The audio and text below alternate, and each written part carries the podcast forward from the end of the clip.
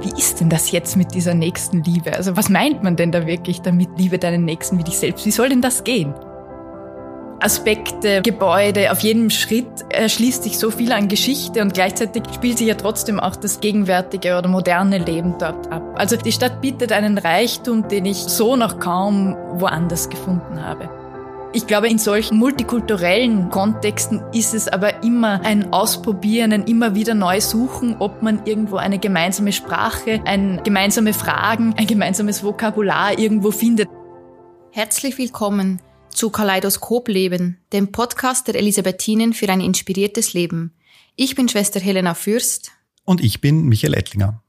Wir sind mitten in der Ferienzeit. Da denken viele an Sommer, Sonne, Urlaub am Strand, gutes Essen und vielleicht in bekannter italienischer Manier an das Dolce Faniente. Ein bisschen geht es bei uns heute auch um Italien. Wir haben unseren heutigen Gast nämlich quasi aus Rom einfliegen lassen. Sie ist aber nicht zum Urlauben in unserem südlichen Nachbarland, vielmehr lebt und arbeitet sie dort. Mehr dazu aber ein bisschen später. Vor uns sitzt eine junge Frau mit lockigen, kurzen Haaren, einem aufgeweckten Blick und einem gewinnenden Lächeln. Sie wirkt nicht wie die typische Theologin, die man sich so vorstellt. Doch seit 2022 lebt und wirkt sie in Rom an der Theologischen Hochschule des Benediktinerordens Sant'Anselmo. Wie sie dahin gekommen ist, wie es sich in der ewigen Stadt so lebt und was sie genau dort macht, das erzählt sie uns heute in diesem Podcast. Liebe Isabella Bruckner, herzlich willkommen bei uns im Kaleidoskop Leben. Danke für die Einladung. Isabella Bruckner wurde 1991 in Amstetten in Niederösterreich geboren. Nach dem Matura studierte sie an der Universität Wien Fachtheologie und begann ihr Doktorat in Graz. 2019 kam sie nach Linz und beendete hier ihr Doktorat in der Fundamentaltheologie zum Thema Gesten des Begehrens, Mystik und Gebete im Ausgang von Michel de Certeau. 2022 erhielt sie den Karl-Rahner-Preis dafür. Im Oktober 22 dann hat sie Österreich verlassen und ist nach Rom gezogen. Dort, genauer an der Internationalen Benediktinischen Hochschule Sant'Anselmo, hat sie nämlich die Stiftungsprofessur für christliches Denken und spirituelle Praxis erhalten. Seither ist sie dort Lehrende für Ordensleute aus der ganzen Welt. Liebe Isabella, schön, dass du da bist. Ich freue mich auch. Danke. Ja, liebe Isabella, es ist ganz schön spannend, immer wieder zu hören, was Menschen so beflügelt und was ihre Leidenschaft ist. Deine Leidenschaft, haben wir gelernt, ist die Theologie. Wie ist es dazu gekommen? Eine sehr schöne Frage. Ich würde es nämlich wirklich so sagen, dass die Theologie die große Passion meines Lebens ist. Und das merkt man auch immer erst mit der Zeit, äh, was einen wirklich bewegt und was einen wirklich zieht, indem man den Weg selber geht, sozusagen. Wenn ich zurückdenke, dann sieht man natürlich in der Vergangenheit schon immer die Spuren, dass der Weg schon länger in diese Richtung geht. Und wenn ich mich zurückerinnere an meine Jugend, äh, wie ich begonnen habe, dann auch äh, die Messe zu besuchen, mich in die Pfarre einzuklinken in meinem Ort, da waren die Fragen schon von Anfang an da. Ich kann mich erinnern an eine Szene, als ich nach der Messe dann noch zum Pfarrer in die Sakristei ging und fragte, aber Herr Pfarrer, wie, wie ist denn das jetzt mit dieser nächsten Liebe? Also was, was meint man denn da wirklich damit, liebe deinen Nächsten wie dich selbst? Wie soll denn das gehen? Und später dann, bisschen älter, gerade Teenagerjahre, als mich dann noch einmal so stark bewegte, pff, was heißt das denn, dass der Gotteswort Mensch geworden ist? Was, was soll das genau bedeuten? Wie kann man das denken? Also da waren die fundamental theologischen Fragen, die Grundfragen von Theologie schon präsent, ohne jetzt wirklich das genauer beantworten oder denken oder fassen zu können. Und diese Fragen haben mich irgendwie bewegt, auch die biblischen Erzählungen, die biblischen Geschichten. Und nach der Matura waren dieses Bestreben da, noch einmal genauer herauszufinden, worum es denn da geht in dieser großen Erzählung und das besser zu verstehen. Ich fasse es immer in dem Satz, ich wollte wissen, was denn da drin steht in der Bibel. Und äh, ja, so nach einem Jahr an Überlegungszeit nach der Matura, wo ich zuerst in Rumänien war, dann in Argentinien, dann auch Touristen geführt habe im Stift Melk. Das ist doch ein, das wichtigste Bezugskloster für mich. Ich war vier Jahre dort in der Schule. War es irgendwie auch klar, dass ich mit der Theologie beginnen will und, und so hat diese Leidenschaftsgeschichte dann auch begonnen. Du bist dann nach deinem Studium nach Linz gekommen. Da haben wir uns ja auch kennengelernt. Und hast uns eben dann doch ziemlich schnell wieder verlassen. äh, Richtung Rom. Ähm, was hat dich nach Rom gezogen? Warum hast du gedacht, ich, ich bewirb mich da? Hast du also diese Ausschreibung gesehen? Das weiß ich noch damals. Ähm, wie ist das gekommen? Schon seit meiner Jugend war ich immer interessiert an anderen Ländern, an Reisen, äh, vor allem auch an anderen Sprachen, an anderen Kulturen. Und ich bin ja durch mein Studium schon in Österreich, durfte ich in mehreren verschiedenen Städten leben, habe jede der Städte auch sehr geschätzt. Es war jeder Wohnort ein großes Geschenk. Ich habe aber dann in Linz auch gemerkt, irgendwie muss ich noch einmal weiter weg und wollte diesen schon lange gehegten Wunsch auch verwirklichen, noch einmal ganz oder völlig in eine andere Kultur und in eine andere Sprache einzutauchen und eine Sprache nicht nur an der Oberfläche zu erlernen, sondern wirklich mit einer neuen Sprache auch ein neues Denken, eine neue Art zu fühlen, eine neue Art des Verstehens auch mir anzueignen. Eine Möglichkeit wäre Amerika gewesen, bin aber dann doch froh, dass es Rom geworden ist, wo dann eine zeitweilige Heimkehr dazwischen doch ein bisschen einfacher möglich ist. Und in Wirklichkeit wollte ich auch nochmal in dieses Zentrum der Kirche oder der katholischen Kirche, des Katholizismus und da mal ganz nah dran an dieses Zentrum gehen und auch dieses Eintauchen in die Geschichte, in die, die historischen und künstlerisch so faszinierenden Städten von Rom, das hat mich einfach stark angezogen. Auch die ganze Kultur- und äh, Literaturgeschichte, die damit verbunden ist. Und Italien ist euch jetzt nicht so weit hergeholt. Meine Chefin und Doktormutter Isabella Guanzini kommt aus Italien, von daher war schon immer eine Berührung, eine Nähe zu diesem Kontext auch da. Mich hat es auch immer geärgert, die Literatur, die sie kennt, nicht selbst lesen zu können oder mit ihren Kollegen nicht sprechen zu können. Und von daher war es auch ein, ein gewisses Ungenügen, äh, auch ein Antrieb dazu, gerade in den italienischen Kontext zu gehen und, und äh, mir diese Welt zu erschließen. Wo heißt es, dass du vorher gar nicht Italienisch gesprochen hast? Nein, nein, nein, leider nicht. Oder, oder, oder vielleicht auch, äh, ich freue mich, dass es jetzt eben möglich ist, durch dieses Gehen nach Rom, diese Sprache endlich auch sprechen zu lernen, äh, darin denken zu lernen, sie verschmecken zu lernen. Ja. Und wie lebt es sich so in, in Rom? Also man kennt, also wir kennen es ja nur aus, als Touristen sozusagen von kurzen Ausflügen von vielleicht einmal einer Woche oder so. Aber wie lebt es sich dort, wenn man dann länger dort ist? Also das mit Dolce Vita stimmt schon ein bisschen. es ist einfach viel länger warm in, in, in Rom und deshalb sind auch die möglichen Abende, wo man länger draußen sitzen kann, bieten sich einfach nochmal mehr an als in Österreich, das muss man sagen. Generell ist die Stadt, man, ich glaube, die Stadt ist eine Lebensstadt. Man, man könnte sein ganzes Leben dort verbringen und entdeckt immer wieder noch neue Aspekte, Gebäude. Auf jedem Schritt erschließt sich so viel an Geschichte und gleichzeitig spielt sich ja trotzdem auch das gegenwärtige oder moderne Leben dort ab. Also die Stadt bietet einen Reichtum, den ich so noch kaum woanders gefunden habe. Was in Rom nochmal besonders ist, das ist natürlich gerade für, für einen Katholiken oder eine Katholikin äh, interessant, ist diese Nähe eben wirklich zum Zentrum oder zu den historischen christlichen Städten. Zum Beispiel, wenn auf der ganzen Welt das äh, Gedenken auch äh, von Santa Maria Maggiore oder auch von der Lateran Basilika gefeiert wird, kann man eben, wenn man in Rom lebt, auch wirklich dann dort vor Ort zu dieser Stätte auch noch einmal hingehen. Und äh, das ist schon ein besonderes Privileg. Oder auch einfach zum Vatikan rüber spazieren zu können und dort bei einer Papstmesse auch mitfeiern zu können, hat man eben nicht, wenn man in Wien lebt. Ähm, das wird dort zu einer alltäglichen Möglichkeit. Man versteht einfach dann auch die Dynamik der katholischen Kirche ein bisschen besser, wenn man dort länger sein darf. Und das ist schon ein großes Privileg. Mhm. Es gibt natürlich andere Seiten von Rom, äh, äh, die schwieriger wird, wenn man mit Behörden zu tun hat. Also äh, diesen Aspekt versuche ich auch eher zu umgehen und, und es ist auch möglich, den länger zu umgehen. ja, aber und, und ein großer Reichtum ist aber auch der, die Multikulturalität, auf die man dort stößt. Also äh, es gibt eine Menge an Ordensschulen dort. Also die meisten der Orden haben dort auch eine, eine Ausbildungsstätte und eben auch nach Sant'Anselmo kommen Benediktiner aus der ganzen Welt, dann auch äh, Diözesanpriester, zum Teil auch Ordensfrauen, die dort vor allem Liturgie studieren wollen. Also dort findet man Weltkirche wirklich in geballter Weise mit all der Schönheit, aber auch natürlich mit den Schwierigkeiten, die das mit sich bringt. Du hast jetzt San Anselmo angesprochen. Das ist ja nicht im Vatikan, das ist ja äh, außerhalb des Vatikans. Kannst du uns ein bisschen beschreiben, wie ist es dort? Wie ist dein Tagesablauf? Lebst du im Kloster? Ähm, wie, wie sieht das da aus? Wie können wir uns das vorstellen als Außenstehende?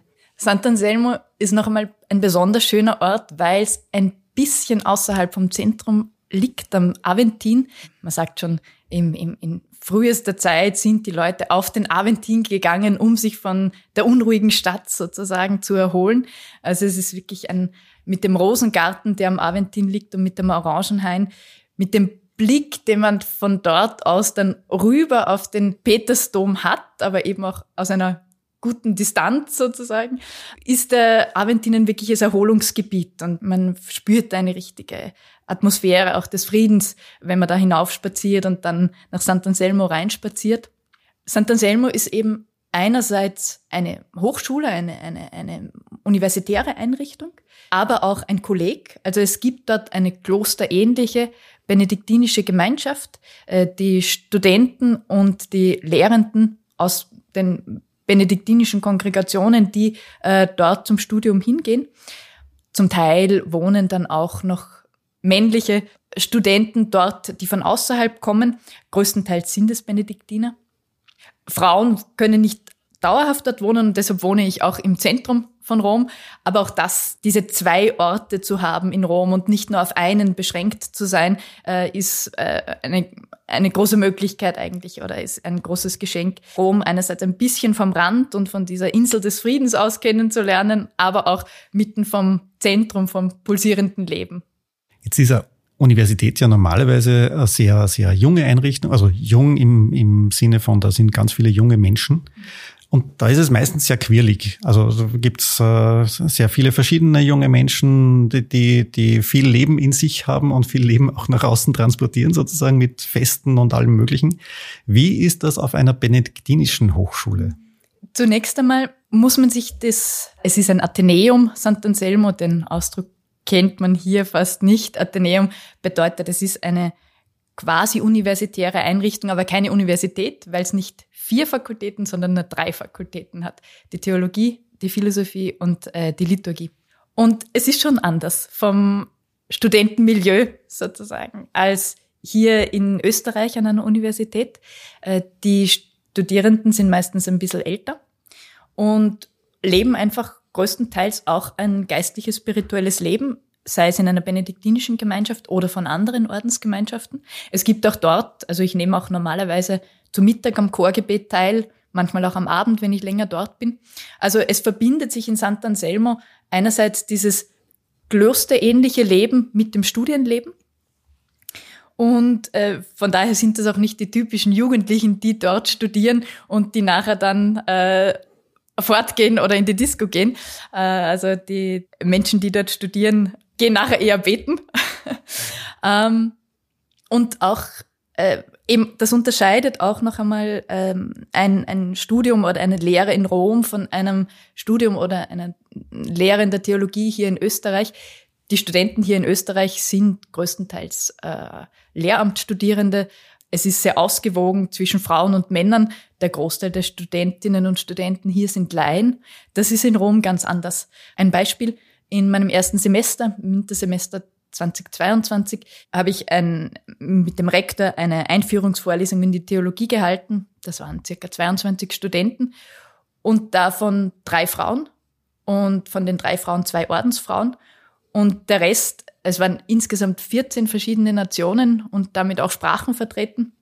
Und der Großteil der Studierenden kam aus Afrika, aus, aus Asien und es waren eben fast nur Ordensleute und äh, Diözesanpriester. Also das ist noch einmal ein, ein ganz anderes Auditorium, als ich es hier, wenn ich in Österreich lehren würde, vor mir hätte. Wie ist es dir am Anfang damit gegangen? Eben, du bist jung, du bist eine Frau, du bist keine Ordensfrau, du unterrichtest vorwiegend Ordensmänner oder Männer, die eben zum Teil auch älter sind, je nachdem aus welchen Ländern sie kommen, sie auch vielleicht patriarchale Strukturen kennen eher oder eher Professoren kennen. Ähm, wie ist es damit ergangen oder wie geht's dir damit oder hast du da Erlebnisse gehabt? Es ist mir Gott sei Dank sehr gut ergangen, das muss ich wirklich sagen. Ich wurde in St. Anselmo sehr freundlich und äh, sehr großzügig aufgenommen, habe da nie negative Erfahrungen aufgrund meines Frauseins oder aufgrund meines Nicht-Ordensfrauseins gemacht. Also da gibt es eine große Offenheit und Toleranz. Was die Studierenden sich wirklich denken, weiß ich natürlich nicht. Aber das ist auch natürlich wieder ein gewisser Vorteil äh, in Rom. Es gibt auch noch einen großen Respekt vor Lehrpersonen oder gerade vor dem Professor, vor der Professorin. Also auch wenn sich manche Studierende vielleicht anderes denken. Ähm, gegenüber einer Professorin kann man auch nicht wirklich unhöflich sein. Das kommt mir möglicherweise auch zugute.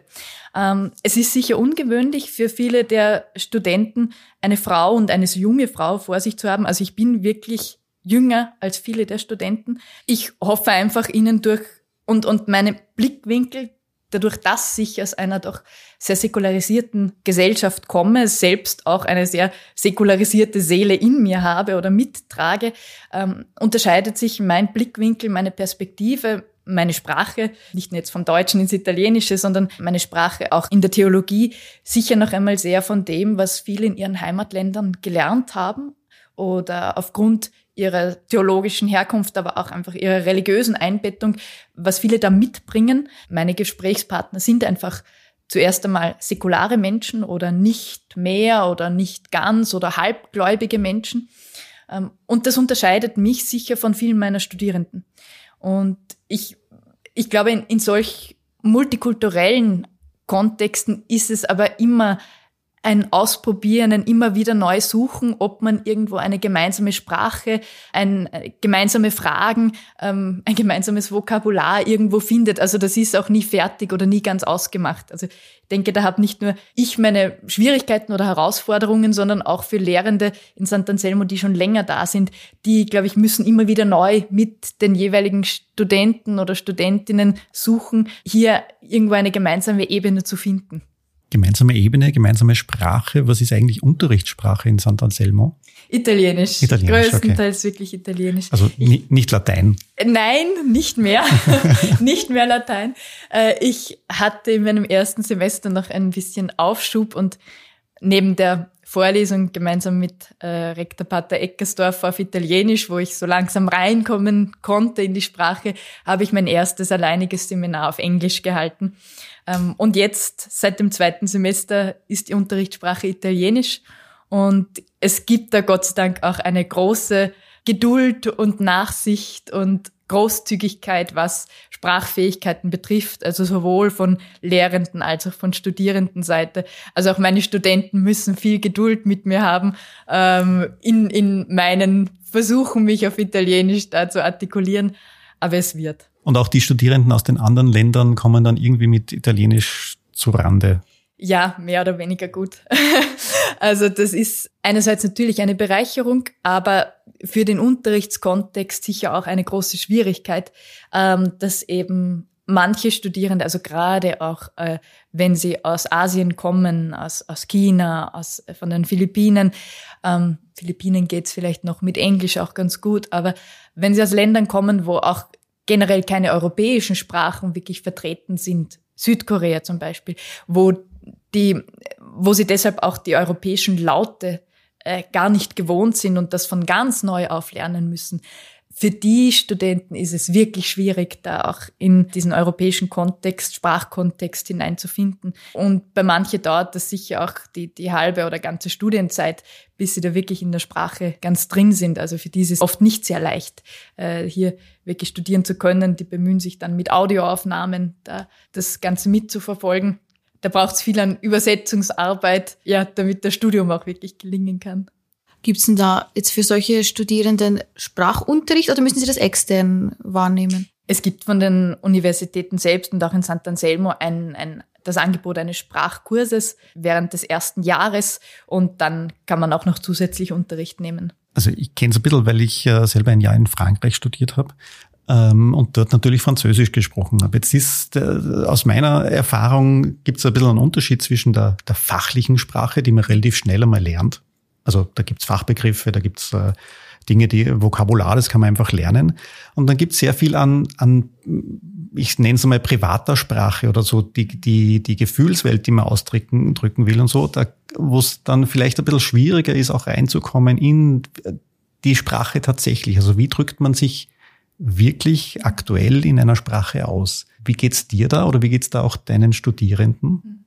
Das stimmt die Beobachtung, die mache ich auch oder die Erfahrung mache ich auch, dass es mir eigentlich im fachlichen Kontext fast leichter fällt, Italienisch zu sprechen, als zum Beispiel, äh, wenn ich Kleidung einkaufen gehe. Also da fehlt es mir viel öfter an Vokabular oder bei einem Arztbesuch zum Beispiel.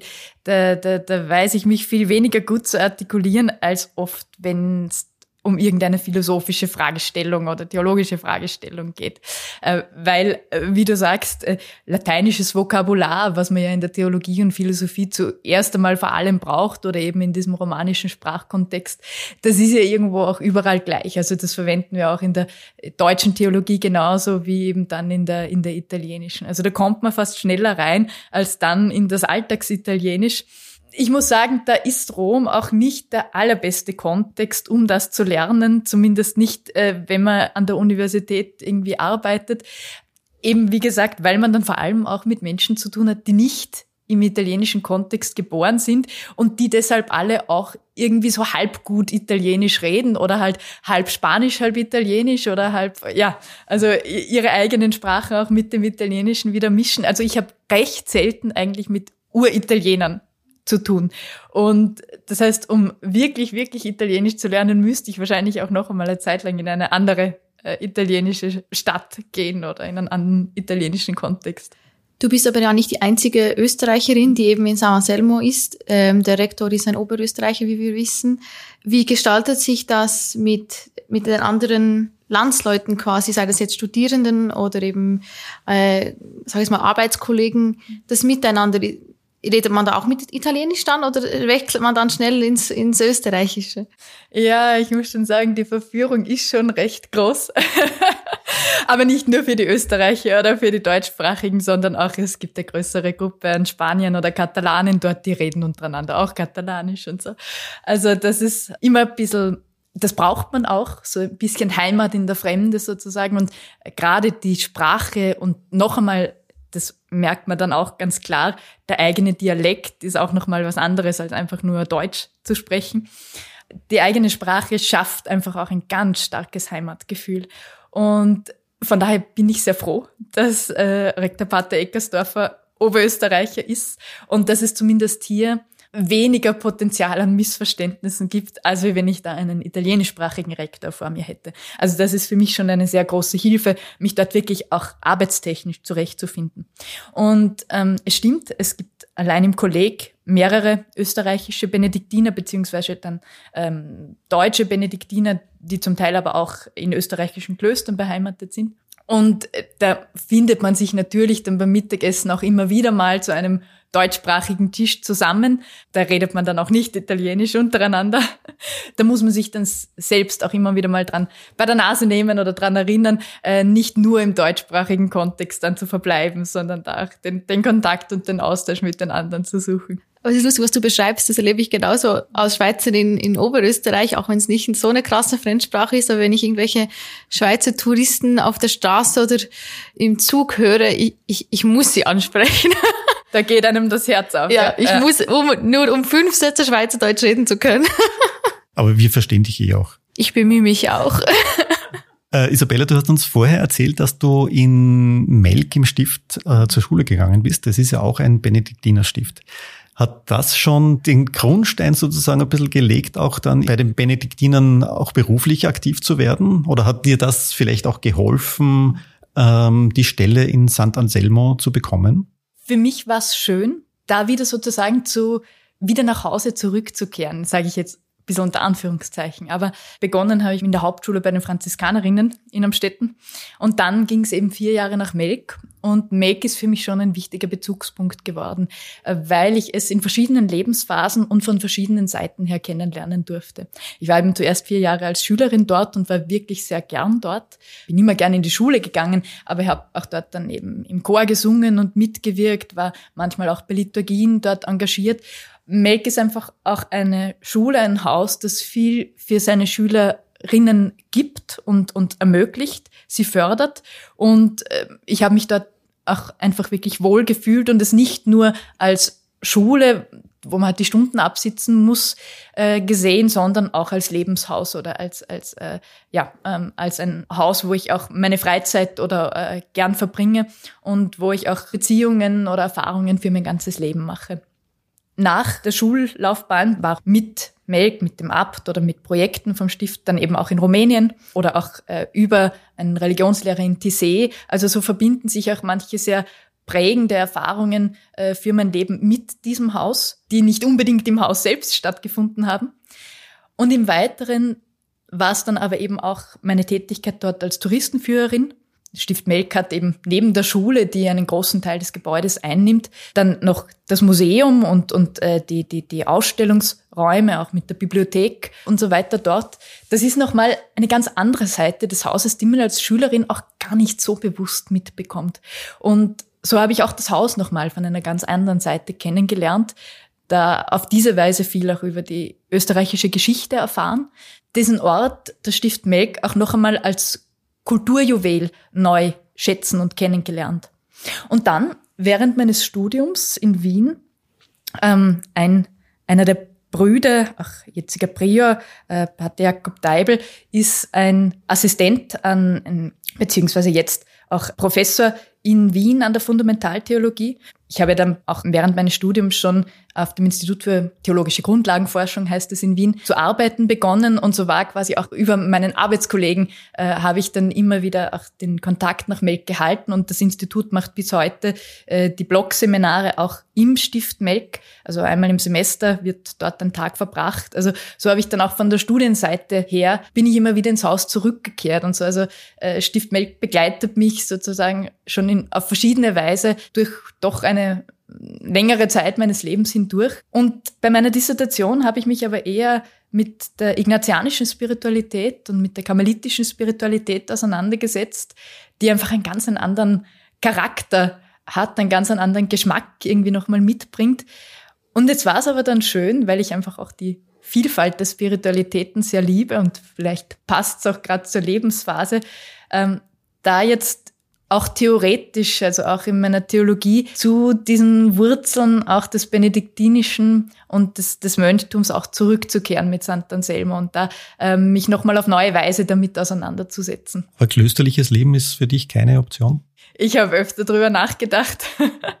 ähm, und für mich ist es ein großes Geschenk, in St. Anselmo jetzt auch ein wenig von Klosterleben beständig auch mitzubekommen, ohne jetzt wirklich dort zu leben, aber die Möglichkeit eben regelmäßig am Chorgebet teilnehmen zu können, auch auf ein Chorgebet, das auf Latein stattfindet, das auch wirklich gesungen wird, das gibt mir sehr viel. Ich habe aber auch gesehen, dass, dass ich mir eine wirkliche Klosterexistenz für mich eigentlich gerade nicht vorstellen kann. Ich habe eher überlegt, eben so in der ignatianischen Spiritualität, Helferinnen, Salvatorianerinnen, also überlegt habe ich öfter. Aber ähm, jetzt fühle ich mich als Freundin der Ordensleute auch recht wohl. Nicht nur im beruflichen, sondern auch im privaten. Auch im privaten, ja. Du hast jetzt auch ganz viel erzählt von Spiritualität. Das hat auch immer etwas mit Inspiration zu tun. Und so komme ich ein bisschen zu unserer Abschlussfrage. Du beschäftigst dich in deinem Alltag sehr viel mit solchen Fragen, aber was inspiriert dein Leben? Also was gibt dir einen Geist, sage ich jetzt mal, nebst dem beruflichen Kontext? Was ist deine persönliche Inspiration? Das sind vor allem zwei Dinge. Das eine sind wirklich geistvolle und spannende und interessante Bibelauslegungen, weil ich dieses Buch einfach so unendlich faszinierend und interessant finde. Und wenn mir da wirklich jemand einen neuen Blick auf, auf eine Stelle, auf einen Text, auf den Zusammenhang dieser Texte auch eröffnen kann, das wirkt bei mir immer lange nach oder das, von der, das nährt mich auch oder das belebt mich auch und, und bringt mich zu denken und, und zeigt mir wieder neu, wie, wie spannend diese Tradition einfach ist.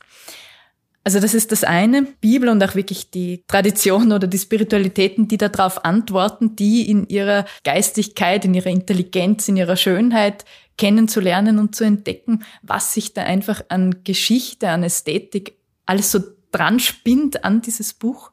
Und das andere ist einfach die Begegnung mit, ähm, mit wachen, mit ehrlichen Menschen, die ihrer Berufung zu folgen versuchen und die da dann auch auf lebendige Weise ungeahnte Wege gehen und somit mir Facetten des Lebens aufzeigen, auf die und Quellen des Lebens aufzeigen, der Lebendigkeit aufzeigen, die einfach anstecken, aber auf die ich allein vielleicht gar nicht gekommen wäre. Danke, liebe Isabella, das war jetzt auch ansteckend und sehr inspirierend. Danke für deine Zeit und danke, dass du dir ja, die Zeit auch für diese Aufnahme genommen hast in deinem kurzen, wahrscheinlich relativ kurzen Urlaub hier in Österreich. Vielen Dank für die Einladung. Es hat mich sehr gefreut und euch alles Gute im Weiteren für dieses sehr schöne Projekt. Dankeschön. Ja, und Ihnen, liebe Zuhörerinnen und Zuhörer, vielen Dank fürs Dabeisein. Mehr Infos zu unserem Podcast gibt es wie immer auf www.die-elisabethinen.at, also einfach vorbeiklicken und nachschauen. Wir freuen uns, wenn Sie mit uns in Kontakt treten, schreiben Sie uns, welche Fragen Sie beschäftigen oder hinterlassen Sie uns Ihr Feedback unter podcast.die-elisabethinen.at oder natürlich auf Instagram.